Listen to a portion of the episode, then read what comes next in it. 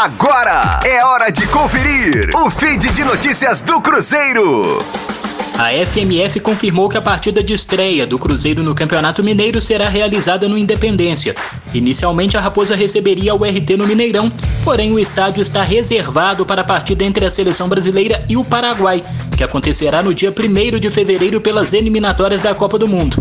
Existe também a possibilidade do jogo que o Cruzeiro é mandante na terceira rodada, que estava programado inicialmente para acontecer no Mineirão, ter também o local alterado e em reunião entre a FMF e o governo de Minas, ficou definido que as duas primeiras rodadas do Mineiro será limitada a presença do público em 20 mil torcedores. A medida é devido ao avanço da variante Omicron da Covid-19.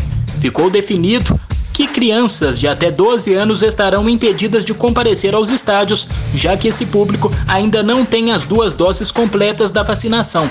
Para os torcedores que forem aos estádios, será obrigatória a apresentação de comprovante de vacinação contra a Covid-19 das duas doses ou dose única após 15 dias. E claro, o uso de máscaras continua sendo obrigatório. Da Rádio 5 Estrelas, Matheus Liberato. Fique aí! Daqui a pouco tem mais notícias do Cruzeiro. Aqui, Rádio 5 Estrelas.